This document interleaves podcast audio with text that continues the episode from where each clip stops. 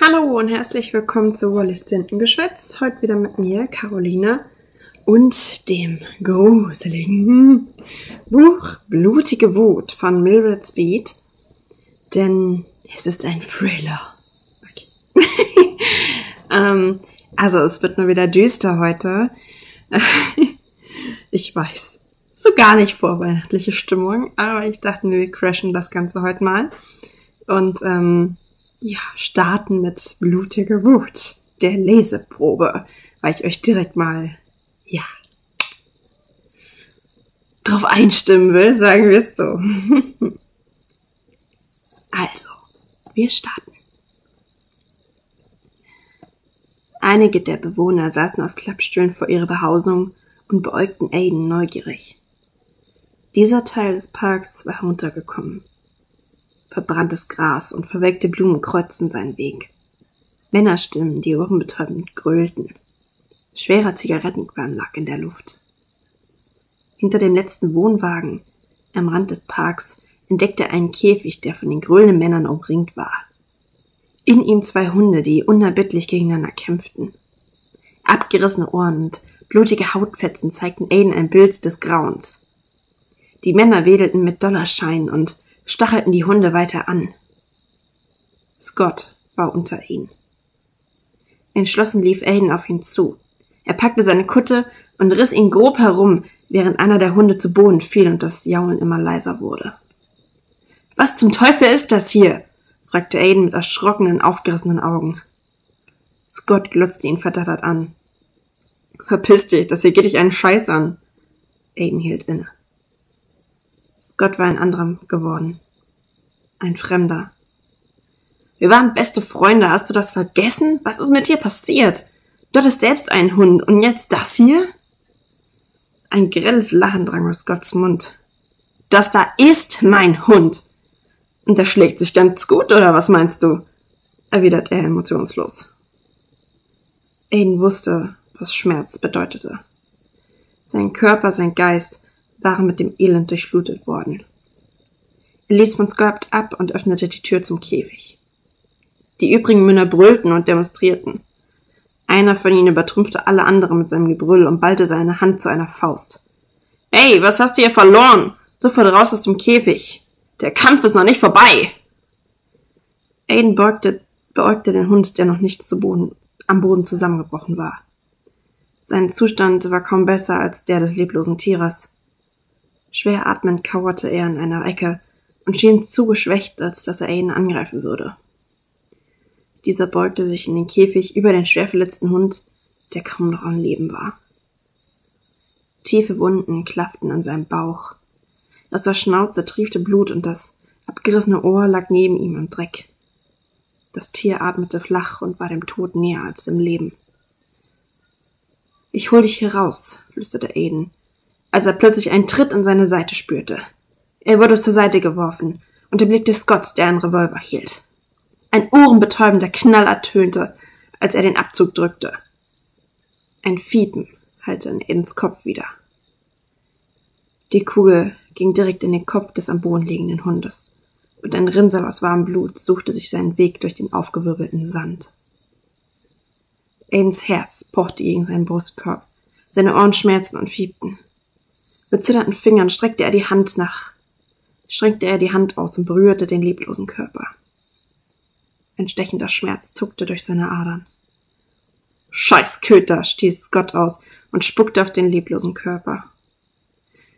In Aiden wuchs eine unbändige Wut. Er rappelte sich auf, stürzte sich auf Scott und warf ihn zu Boden. Du hast eine elende Seele, fauchte er. Doch Scott ließ sich davon nicht beeindrucken und begann höhnisch zu lachen. Ihre Nasen berührten sich. Ich komme direkt aus der Hölle. Ich zeig sie dir, wenn du nicht augenblicklich mit dem Lachen aufhörst, drohte Aiden. Scotts Miene erstarrte. Er sah in Aidens Augen und konnte einen Wahnsinn erkennen, der das Lachen aus seinem Gesicht verbannte. Er spürte, wie die Furcht durch sein Fleisch kroch und er stieß Aiden zur Seite. Du bist doch total durchgeknallt. Er ist nur ein scheiß Köter, nichts weiter, blaffte er. Du hast keinen blassen Schimmer, was ein Leben wert ist, flüsterte Aiden und richtete sich mühsam auf. Scott blieb noch einen Moment am Boden liegen und starrte Aiden an, ehe er sich ebenfalls aufrappelte und wortlos zwischen den Trailern verschwand. Die anderen Schaulustigen sagten kein Wort. Für sie war die Show vorbei und die Gruppe löste sich auf. Nur ein Mann blieb. Er betrachtete den anderen Hund, der sich immer noch schwer atmend und mit eingezogenem Schwanz gegen die Gitterstäbe drückte. Er beugte sich in den Käfig, zog das Tier heran, hob es hoch und flüchtete ebenfalls. Aidens ausgestreckte Hände zitterten, als er den regungslosen Körper berührte. Er war noch warm, doch das Leben war inzwischen entflohen. Behutsam hob, hob er den Hund auf. Sein Kopf baumelte wie ein Teil einer Marionette, deren Fäden gekappt worden waren. Der warme Wind huschte durch die Blätter der Palmen und wiegte sie hin und her. Aiden konnte unmöglich mit seinen bloßen Händen ein Loch in den Boden graben. Es würde Stunden dauern, und er wusste nicht, ob Scott erneut auftauchen würde, um ihm eine Lehre zu erteilen. Also legte er den Hund ab und lief zurück zum Trailer seiner Eltern. Er wusste, dass sein Vater eine Schaufel besaß. Unter der Treppe lag sie. Er bückte sich, um sie aufzuheben, und als er sich wieder aufrichtete, sah er in ein lächelndes Gesicht. Das Herz schlug wild in seinem Brustkorb und die heiße Luft, die er einatmete, brannte in seiner Lunge. Die junge Frau verschränkte lässig die Arme vor ihrer Brust. Das lange braune Haar war zu einem Pferdeschwanz gebunden und ihre dunklen Augen musterten Aiden von Kopf bis Fuß. Ihre Haut schimmerte wie zerbrechliches Porzellan. Mia, seine erste große Liebe. Auf der Highschool war sie das beliebteste Mädchen gewesen. Nahezu jeder Junge hatte versucht, ihre Aufmerksamkeit zu bekommen und sich um sie gebuhlt, doch Mia hatte jeden einzelnen abblitzen lassen. Bis auf Aiden. Ihr schelmisches Grinsen war noch dasselbe. Äh, was, was machst du hier? stammelte er. Überraschtest ich mich zu sehen? Ehrlich gesagt, ja. Du wolltest immer hier raus. Dem Elend in diesem Trailerpark entfliehen. Warum bist du noch hier? Mia blickte zu Boden. Ich. Ich habe es nicht übers Herz gebracht, meine Eltern im Stich zu lassen. Warum bist du wieder hier? Die Menschen hier verachten dich. Sie haben nicht vergessen, warum du im Gefängnis warst. Ich bin hier, weil ich es nicht getan habe. Ich habe meinen Neffen nicht ermordet. Er war noch ein Kind und ich habe ihn geliebt. Ich hätte ihm nie etwas antun können. Mia trat an Aiden heran, blickte ihm tief in die Augen, streckte ihre Hand aus und berührte sanft seine Wange. Ich habe immer gewusst, dass du es nicht getan hast. Ich habe mich nie von dem Gerede der anderen beeinflussen lassen. Tränen sammelten sich in ihren Augen und sie senkte schuldbewusst den Kopf. Der Verlust hatte ihr das Herz gebrochen. All die Jahre über hatte sie Aiden nicht aus ihrem Leben streichen können. Es tut mir leid, dass ich dich nie besucht habe. Ich wollte, aber alle hier haben mich davon abgehalten. Du musst dich nicht entschuldigen. Ich hätte nicht zugelassen, dass du mich so siehst und merkst, was aus mir geworden ist. Du bist noch immer derselbe Junge, den ich, den, ja, Mias Gefühle waren noch dieselben. Die Schmetterlinge schlugen in ihrem Inneren mit den Flügeln. Sie musste herausfinden, ob Aiden noch derselben war, der ihr vor zwölf Jahren entrissen worden war. Was hast du mit der Schaufel vor? Hast du gewusst, dass Gott Hundekämpfe macht? Mia blickt zu Boden.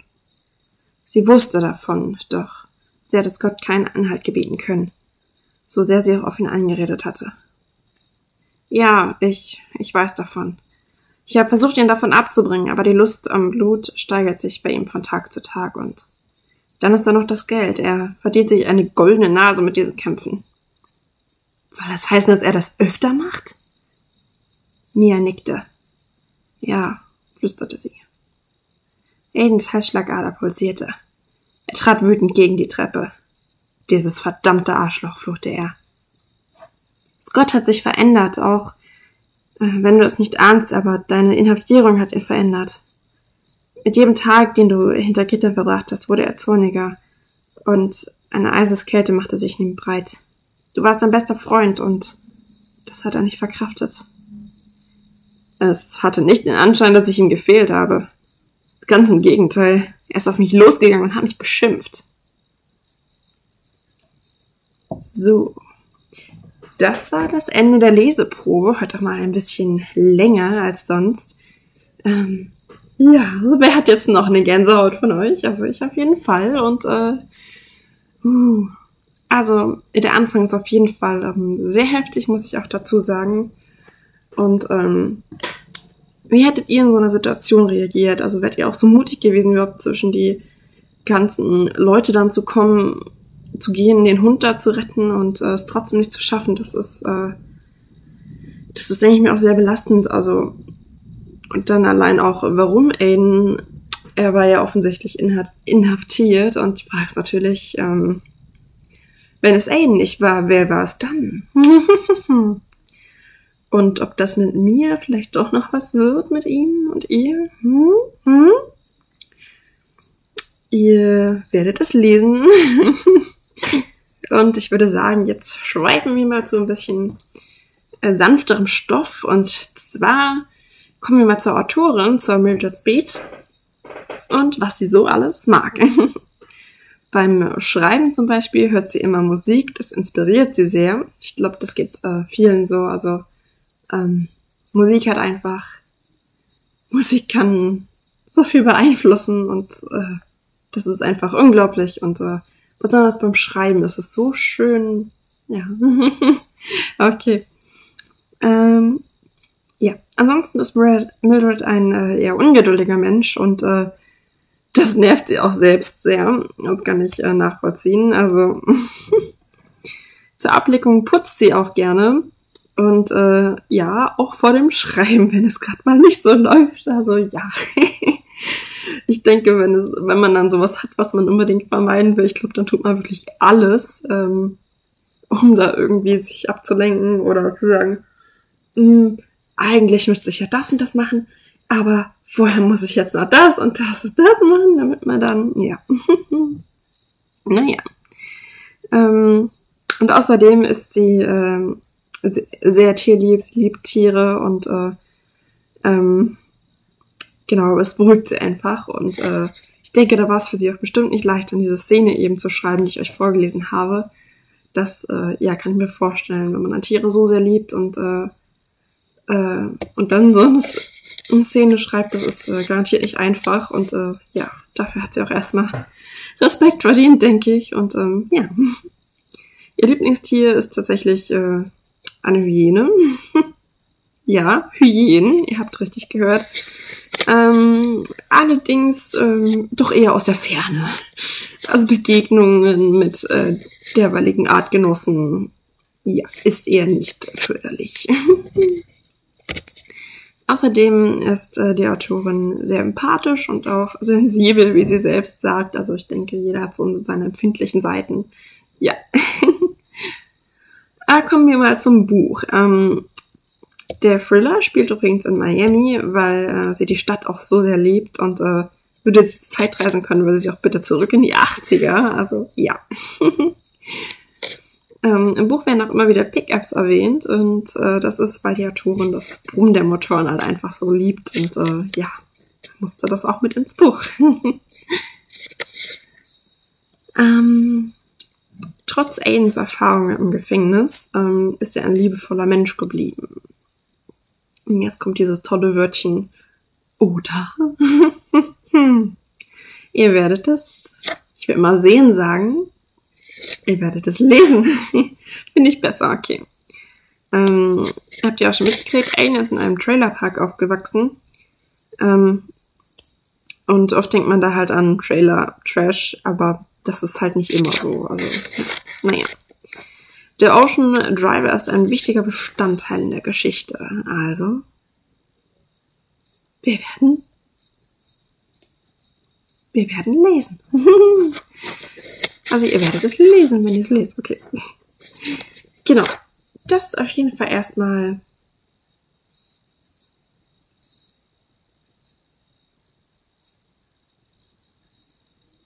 Das ist auf jeden Fall erstmal dazu. So, wir hatten gerade ein paar Stockungen irgendwie. Ähm, ja, irgendwie spinnt halt mein Computer. Es tut mir leid, Leute. Naja.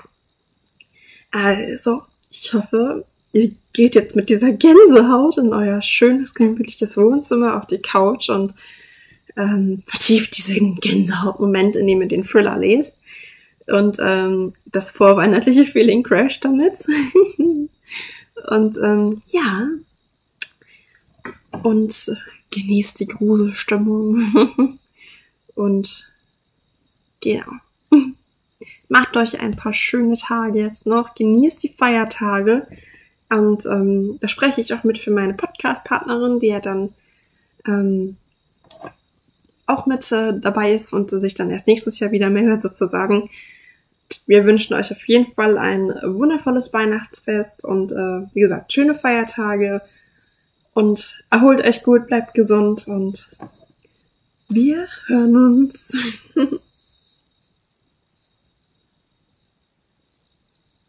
wir hören uns.